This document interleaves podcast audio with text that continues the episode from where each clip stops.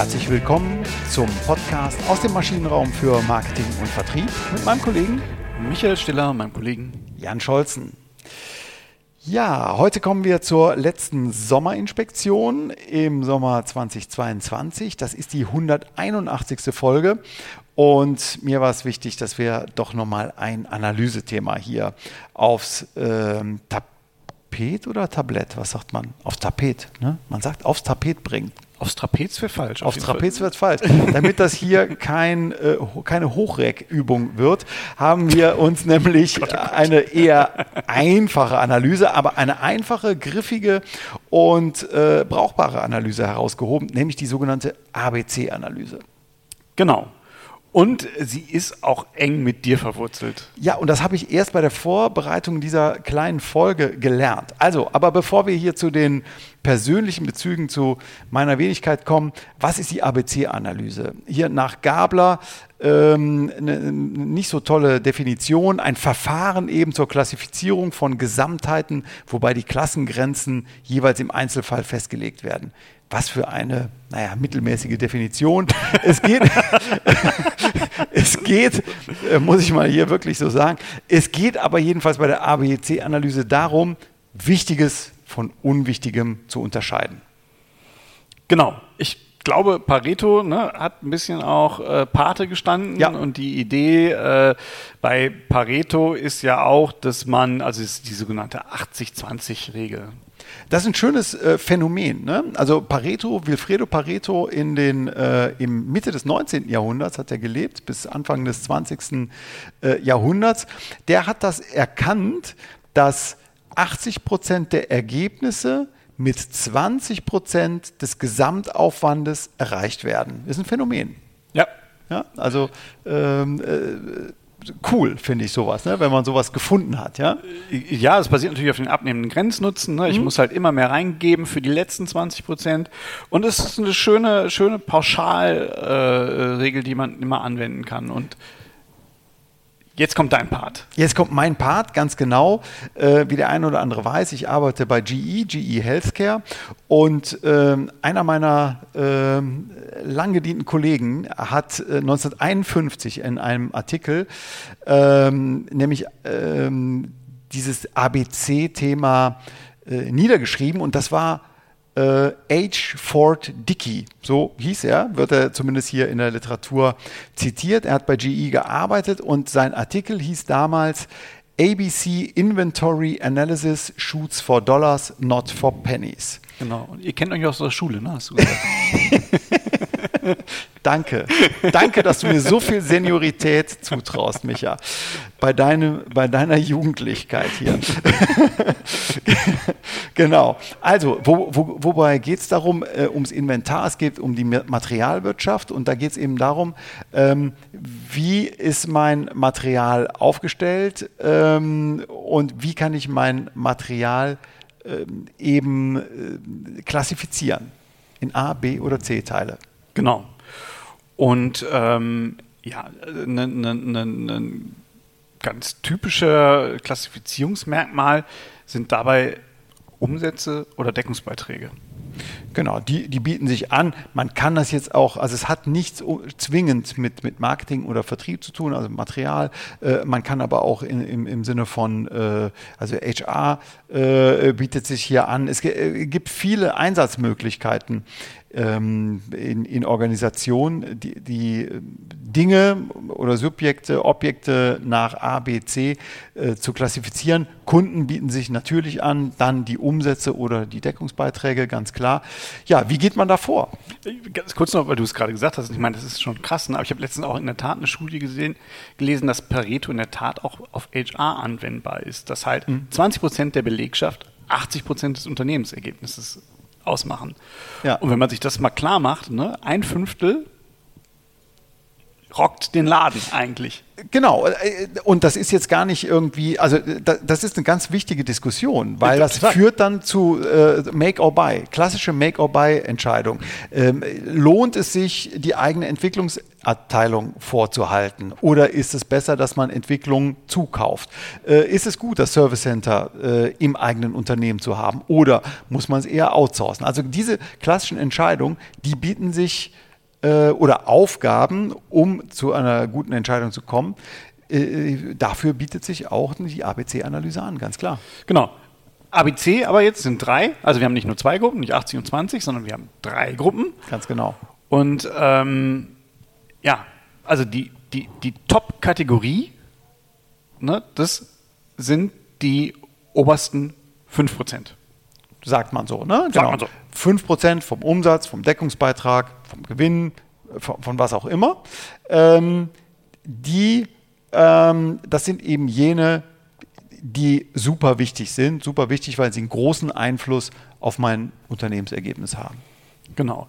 Man muss auch manchmal schauen, manchmal ist es auch so, dass man feststellt, ah, es sind aber nicht 5%, ich habe gar keine Diskriminierung, also auch da wieder die Idee, 20% der Kunden machen 80% des Umsatzes aus, also deswegen nehme ich die Top 5% erstmal und die Top 15%, das wären meine B-Kunden. Mhm. Manchmal erkennt man aber auch, ähm, ich habe nur einen Kunden, der rockt eigentlich 5% meines Umsatzes. Mhm. Und dann weiß ich, okay, ich habe gerade so ein Klumpenrisiko irgendwie am Hals. Genau, geht natürlich, ist schön auf der einen Seite, genau. aber ist auch natürlich riskant. Äh, ganz, äh, ganz, richtig, genau. Ja. Und dann habe ich so die, die, die wichtigen Kunden, äh, die Top 15 sagt man dann eben, und 5 plus 15 äh, ergibt 20. Also, dass ich eben mit 20 Prozent Menge, um jetzt mal hier der, quantitativ zu bleiben, äh, zu 80 Prozent des Erfolgs zu kommen, habe ich eben A-Kunden und B-Kunden, ähm, die, die eben für mich besonders wichtig sind.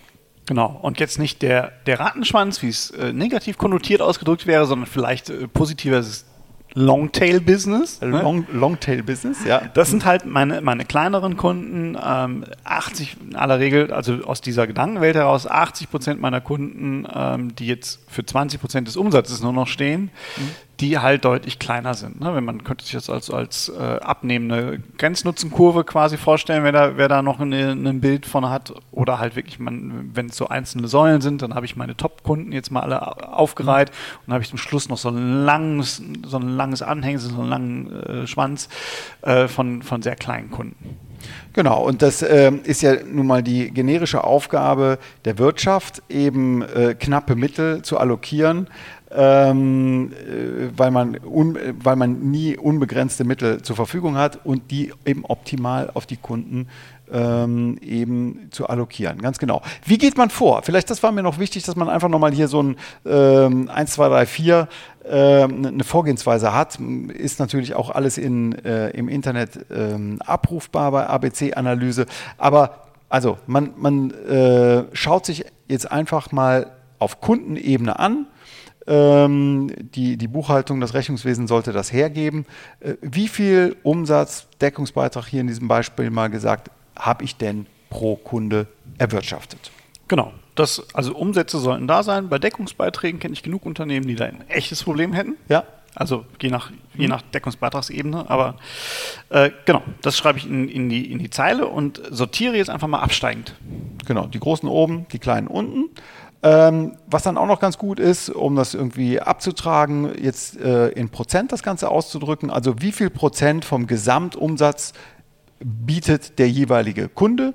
Das kumuliere ich und dann kann ich eben meine Top 5 Prozent, äh, meine ersten 5 Prozent ähm, definieren, meine ersten 15 Prozent und dann meine letzten 20 Prozent, äh, meine letzten 80 Prozent. Genau. Und dadurch kriege ich auch ein ganz gutes Gefühl, das, was wir gerade besprochen haben. Ne? Also wie viele mhm. Kunden sind da jetzt auch in, in, in, in der Menge drin, in den einzelnen Kategorien? Habe ich besonders viele A-Kunden, habe ich besonders viele B-Kunden äh, oder habe ich besonders viele C-Kunden? Ne? Und dadurch kriege ich auch so ein bisschen diese, diese Risikoallokation in meinen Umsätzen, in meinen Deckungsbeiträgen mit. Also habe ich viele A-Kunden. Mhm. Finde ich das eigentlich immer ganz angenehm, im, im Rahmen der, der Risikoallokation, wenn mir einer ausfällt, wenn einer wechselt mhm. zum, zum Wettbewerber, ist es nicht so schlimm, das kriege ich gut wieder gepuffert. Ich habe natürlich einen deutlich höheren Aufwand im Vertrieb dann. Mhm. Richtig, ja. ja. Also quasi Neuakquise dann. Muss ich, oder ich muss in Richtung Upselling, Cross-Selling, was auch immer gehen. Ne? Bei den ja, und ich habe einfach auch mehr Kunden, die ich halt in der Top-Kategorie betreuen muss, ne, um mhm, sie richtig. zu halten. Ja. Also es hilft einfach bei einer rationalen Entscheidungsfindung. Ne? Also von daher ist das ein schöner äh, Vorteil eben der ABC-Analyse. Es ist einfach, es ist recht schnell. Ja. Ähm, es ist sehr einleuchtend auch für den Vertrieb. Ja, also es, es, bietet sich so an und hilft dabei, den, den richtigen Fokus zu setzen. Reduziert die Komplexität, ist äh, weit einsetzbar. Es gibt aber auch ein paar Nachteile, über die man sich im Klaren sein muss.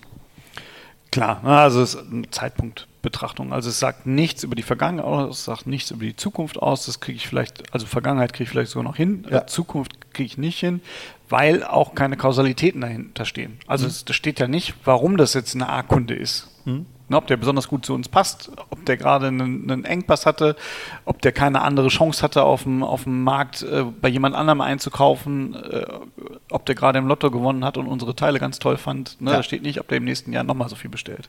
Genau, und damit einhergehen, also das müssen quantifizierbare Größen sein. Hier im Beispiel Umsatzdeckungsbeitrag. Das Potenzial die, die, die, die, die, ähm, Fantasie, die vielleicht ja. mit, einem, mit einem Kunden äh, einhergehen kann, weil er, weil er zukünftig einen riesen Bedarf hat, das kriegt man in der ABC-Analyse nicht hin, weil es eine, eine, eine Rückwärtsschau ist.